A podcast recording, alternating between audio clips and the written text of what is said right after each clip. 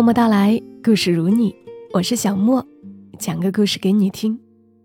这期故事来自于作者风萧兰黛，故事的名字叫《百花巷情事》。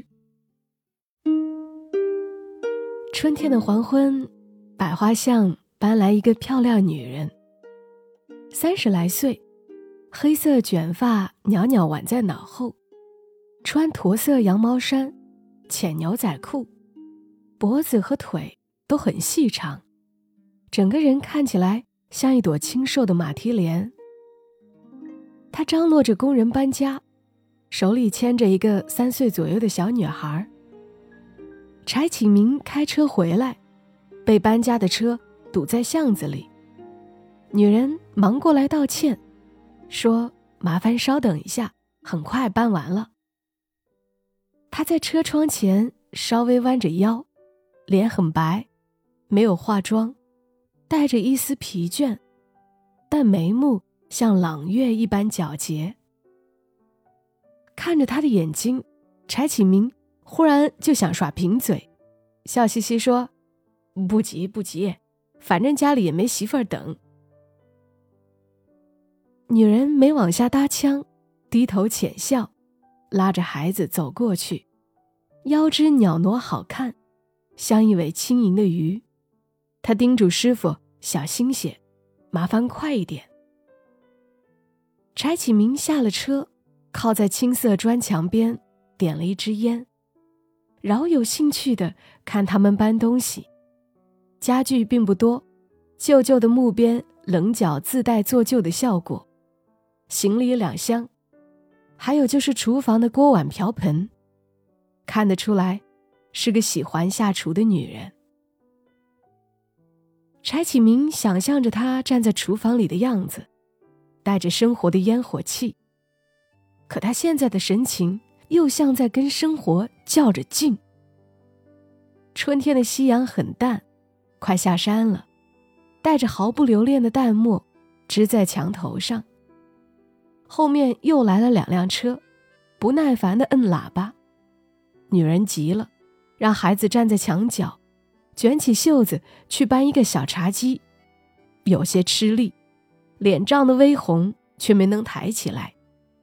柴启明把烟掐灭，上前说：“我来吧。”噔噔噔，搬上二楼，屋子里还带着一丝潮味儿，家具和物品乱七八糟的堆着，很散乱。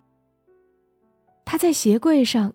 看到一个歪倒的相框，是他年轻的时候，扎两根粗粗的辫子，脸上带着柔软的天真。柴启明莫名其妙的想：他的男人是什么样的？下楼来看到他，他朝柴启明露出感激的笑，柴启明也朝他笑。心却在胸腔里像漏跳了一拍。百花巷不大，住着七八十户人家。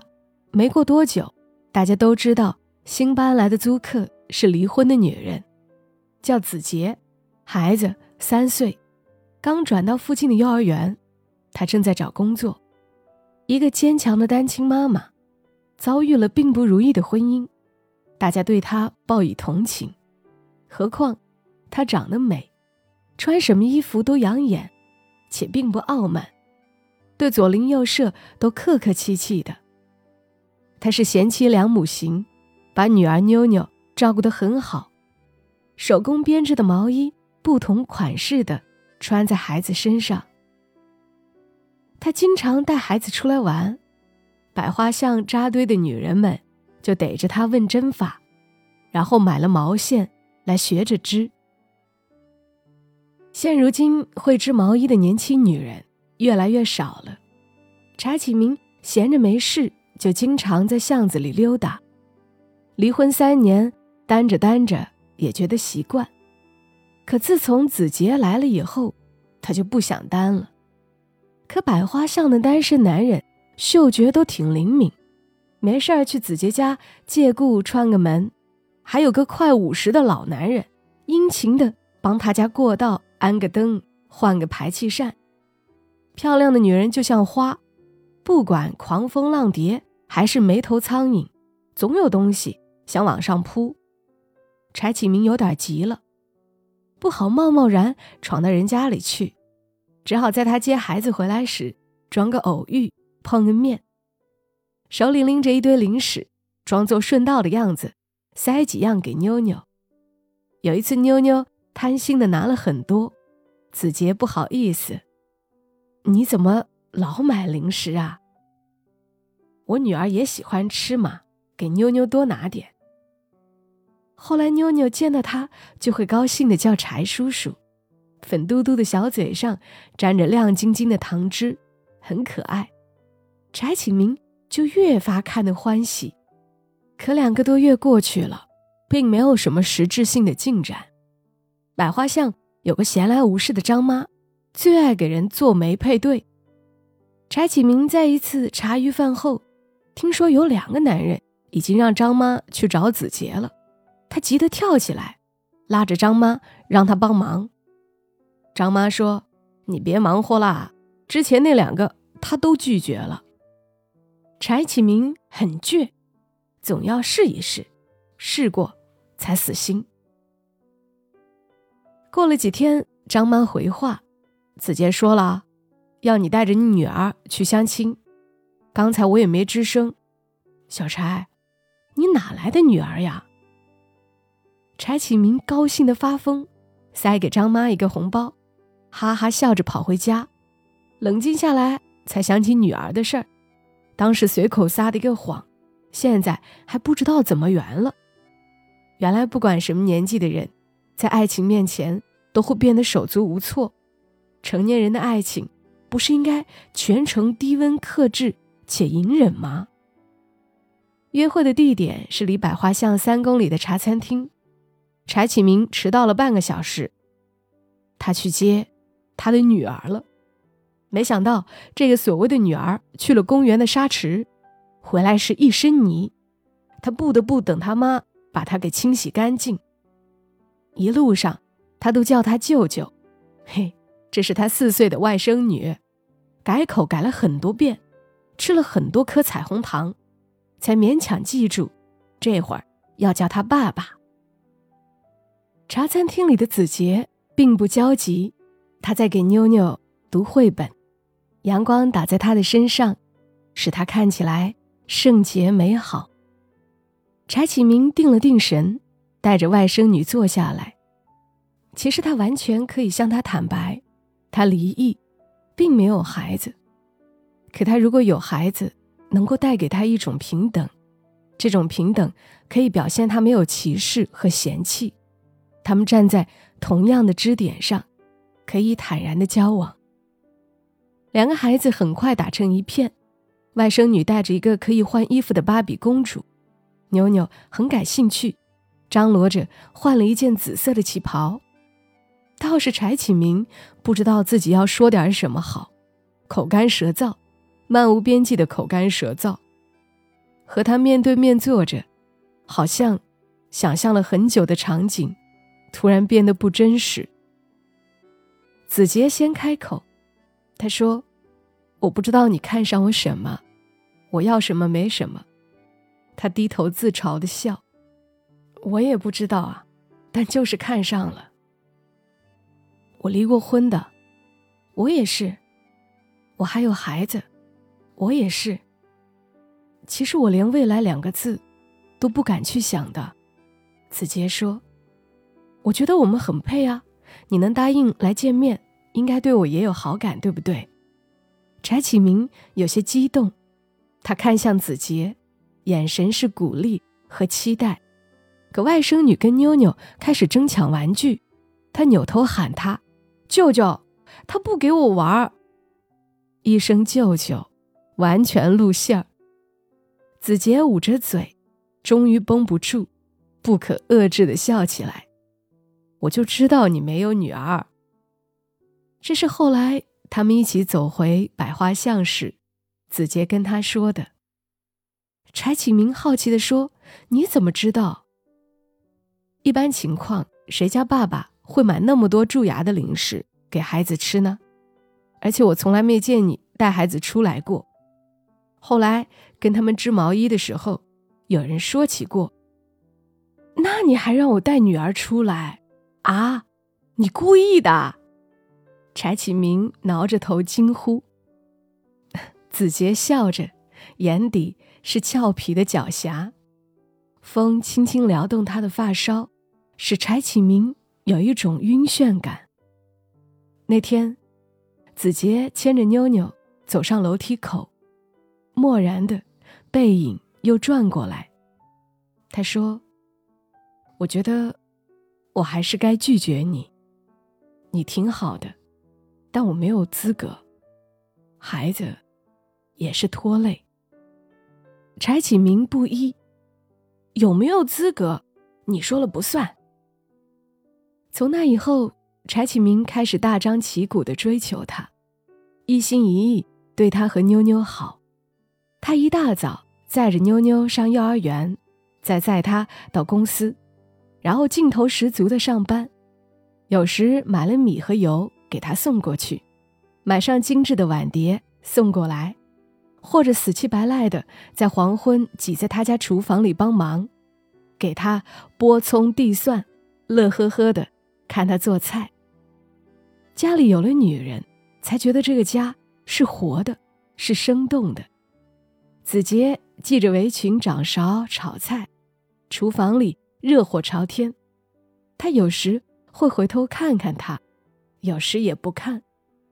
但柴启明知道，他在慢慢的接纳自己。接纳是一种微妙亲近的感觉，像花香与鸟鸣，在同一个场景里和谐的出现，令人愉悦。每当柴启明吃着他做的菜，妞妞在一旁忽闪着大眼睛吧唧嘴。他就觉得特满足。上一段婚姻虽有过短暂的甜蜜，但回想起来，还是坚硬的争吵多过祥和的幸福。子杰的到来使柴启明对生活有了向往，那种向往很真实，是站在踏实的生活里，卯足劲儿的告诉自己要向前，再向前。他真诚的追求一直维持到子杰。给他织了一件新毛衣，铅灰色，柔软的羊毛线，细密紧实的针脚，他迫不及待地穿在身上，然后开心地在镜子前左照右照。他们正式谈恋爱，在周末像撒欢的孩子一样，带着妞妞出游，公园、游乐场，或者郊外露营，蓝天白云之下。生活快乐的展开。他好奇的问他：“你什么时候看上我的？”子杰笑着说：“不知道。肯定是我帮你搬茶几的时候，你心想：哇塞，这男人扛茶几的样子太帅了。”子杰笑弯了腰：“才不是。那是什么时候？”子杰认真的看着他说。是你假装有女儿买零食给妞妞的时候，是你手忙脚乱的带外甥女跟我相亲的时候，还有你站在厨房里跟我叽里呱啦聊天的时候，我的心一面挣扎，一面又偷偷的说：“我爱上这个男人了。”子杰的声音温柔而坚定的飘过来，柴启明紧紧抱住了他。百花巷内无秘密，大家很快知道了他们的关系。一些邻居问什么时候发喜糖，他们就呵呵的笑开了。入冬的时候，柴启明打算跟子杰求婚，单身妈妈最担心的，就是现任丈夫是否接纳并善待她的孩子。她偷偷张罗着给妞妞买保险，从现在买到二十四岁。他还打算把百花巷的房子卖了，付个首付，买一套新楼盘的房子。那里阳光很好，周围有幼儿园和小学，还有超市和医院。如果子杰愿意，他们还可以再生一个孩子。新生活想想都特别美。求婚那天，柴启明邀约了百花巷里的几个哥们儿，谁负责放花，谁负责从楼上放“嫁给我”的横幅，谁负责摄像，一切准备就绪，坐等子杰下班。空气有些湿冷，巷边的墙角草叶枯黄。子杰回来的时候，脸上是他熟悉的笑容，妞妞也咯咯的笑，正在和妈妈说着什么。突然，从他们身后冲过来一个女人，因速度很快，动作迅猛而让人措手不及。她一把揪住子杰的头发，把他撞翻在地。妞妞在旁边直接吓傻，女人开始打子杰，抓脸或者薅头发，嘴里喊着：“我打死你个狐狸精！我看你还敢不敢勾引我家男人！”瘦弱的子杰只得沉默着护住自己的头。柴启明和几个男人冲上去，好不容易才拉开发疯的女人。子杰还是受了点轻伤。头发像散乱的黑缎，脸颊被抓出一道血痕。狐狸精，你有帮手了不起呀！你再勾引我老公，看我不打死你！这个女人从他们手里挣脱出来，骂骂咧咧的跑了。子杰的眼睛里噙了泪，却没有掉下来。摄像的那哥们儿把手机尴尬的递给柴启明。柴哥。这个要不要删除？打小三事件在百花巷迅速扩散，你们都被子杰骗了，长得这么妖，就是个小三样，专门勾引人家老公的，大婆都打上门了。柴启明真是瞎了眼。各种声音此起彼伏，柴启明头痛欲裂。他缩在家里数日，脑子里乱糟糟的，只记得子杰噙着泪的眼底是一片茫然的灰色，像一大片起了浓雾的森林。从那天起，子杰再也不见柴启明，他连一句辩解都没有，只是说：“我让你失望了，分了吧。”柴启明心里很难过。他想，爱情到底是什么？是一个欲望的抵达，还是一份情感的渲染？是获取温暖的过程，还是慰藉孤独的佐证？想不通，柴启明只好把身体交给酒，喝酒喝到天黑，空酒瓶叮叮咚咚的滚落在地上，他倒伏在床边，手摸到了那床滑落下来的毯子。子杰买来的时候，天还没冷。他说：“等冷了，你就用得上了。”就在上周，他还细心的给他叠好，铺在床沿。他从背后搂着子杰的腰，把脸抵在他的后颈，幸福的一塌糊涂。即使他是小三，也是个贴心的小三啊！柴启明哈哈哈的笑起来。笑着笑着，就笑出了眼泪。半夜落了雪，路灯灭了，天空依旧很亮。柴启明踉踉跄跄的下了楼，穿过巷子，去子杰家。他有钥匙，但还是敲了门。子杰穿着睡衣开门，他挤进去，粗鲁的抱住他。柴启明吻他，带着醉意。但好像比任何时候都要清醒。半晌，他才放开子杰，然后用手指抚摸他脸上那道正在变淡的疤痕。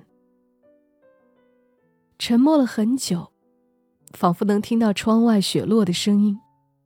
柴启明像孩子一样倔强地说：“我不分手。”子杰叹了口气：“我不想你成天。”被人指指点点，我不怕。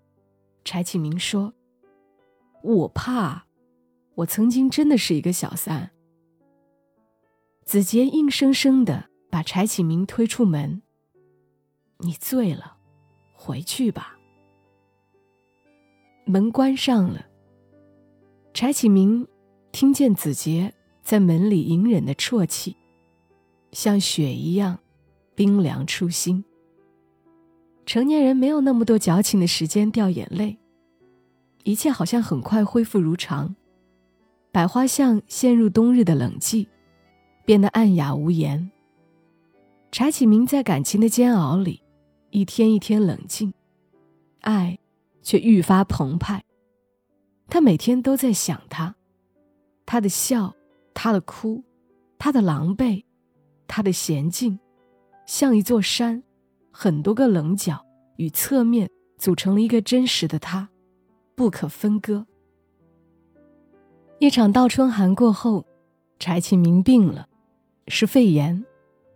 他躺在社区诊所输液，望着灰白的天花板。他幻想着子杰带妞妞来看他，他肯定会煲一锅好汤，热气腾腾的保温桶，喝一口，什么病都好了。乡里的两个哥们儿拎着水果来看他，他们还是那样劝他：“启明，别想那么多了，天底下哪里没有女人？”我已经叫张妈帮你重新相一个，还好她也要走了，马上就清静了。走，走哪去？柴启明跳起来，拔了针头就跑。搬家公司的大车又挤进了巷内，像迅疾的风卷起静止的云一般，把子杰的东西一样一样往上搬。柴启明气喘吁吁的跑上前。你要搬哪里去啊？子杰苍白的脸低下去。房租到期了，我在别处找房子了。师傅把家具扔进车厢，哐哐锁上了门。上车。子杰拉着妞妞去坐副驾驶。柴启明的心剧痛，像被什么东西使劲儿的撞击过。舆论，感情。别人、自己、过去、未来，一股脑的往他脑子里钻。他在病痛和脆弱时想到的，不是他曾经的过往，而是他未曾努力对待一份感情将产生的遗憾。那种遗憾会让他看不起自己。他爱子杰，要么离他远远的，要么接纳他的所有。他无法参与他的从前，他也没资格。去指责他的从前，他得拿出足够的信心来迎接未来。于是柴启明冲上去挡住了子杰。临走之前，我就问你两个问题，希望你如实回答我。第一，你爱我吗？子杰的泪顷刻间掉下来。爱又怎么样？我早就知道，我再没有获得爱情的资格。第二。你和他现在还有关系吗？没有。那好，如果你要搬，就搬到我家去。子杰，不管别人说什么，我爱你，我要娶你。生命是我们自己的，只要我们愿意，我们甭管别人说什么，我们成一个家，我们彼此照顾，我们好好过。终于遵从自己的内心，把话说出口。柴启明长吐一口气。起了干皮的嘴唇微微发抖，他觉得自己很勇敢。他还是想不通，爱情为何让人牵肠挂肚，但他就想这么去做。子杰大哭起来，瘦削的肩膀像被风吹过的树叶一样抖动。妞妞在一旁叫柴叔叔，胖乎乎的小手扯住他的衣襟。司机在驾驶室嚷嚷。到底走不走啊？柴启明说：“师傅，不走了，麻烦你往巷里开，搬那边去。”这对夫妻在半年后结婚，在一年后乔迁了新居。结婚时，子杰对柴启明说：“谢谢你相信我，谢谢你让我知道，这个世界还有信任和爱。”后来，柴启明才知道。子杰在离婚一年后认识了一个男人，那男人谎称自己未婚。在他们交往半年后，子杰得知他有妻子，毅然离开了他。可那男人说，他爱她入骨，一直纠缠她，他不得不辞去工作，搬到百花巷。男人要跟妻子离婚，他的妻子布衣，便对子杰怀恨在心。那段往事渐渐流逝在时间和风声里，百花巷的冬天又一次来临。每个人都在世俗的日子里吐槽别人的人生，他们对自己宽容，却誓不原谅别人的经历和错误。午后的太阳下，人们聚在巷口打牌、嗑瓜子、织毛衣，然后比一比东家的碗大，西家的碗小，唠一唠曾经有个漂亮的狐狸精遇到了一个傻不拉几的痴心汉，居然有了一个幸福的家。他们搬进了新房子。好像最近还怀了一个胖娃娃。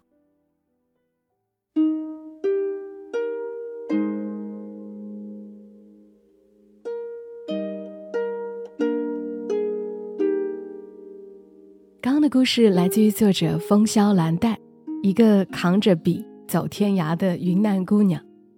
在我想象中，作者本人就像故事中的子杰一样，漂亮、温柔、会做饭。是那种相处起来应该很愉悦的姑娘，如同她的故事。如果你也喜欢看这样的故事，可以关注她的公众号，ID 是风萧兰黛的拼音手写加阿拉伯数字九九。愿美好的人都能够遇到美好的感情。谢谢你听到我的声音，也希望大家帮我点赞，帮我转发，让更多的人听到。祝你今晚好梦，小莫在深圳和你说晚安。